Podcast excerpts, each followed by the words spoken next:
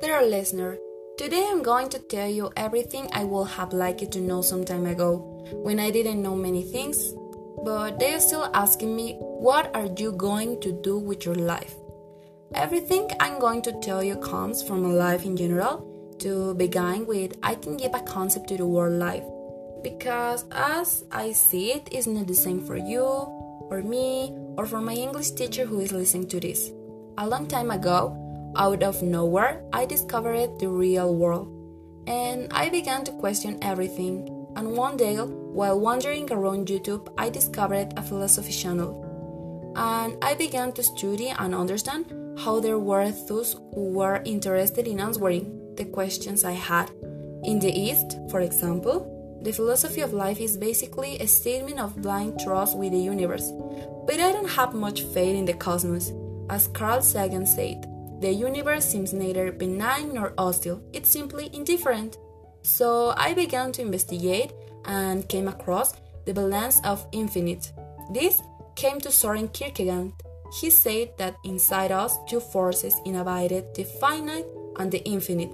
From the infinite comes the potential, and from the finite the most basic needs. The easiest thing for us is to let either one of us wing. When the finite wings, we forget to change the world, but when the infinite wings, we get lost in the multiple possibilities. Today you could be a doctor, but tomorrow a pastry cook will you daydream about creating your own electric car company. The point is that from so much dreaming, we do not act.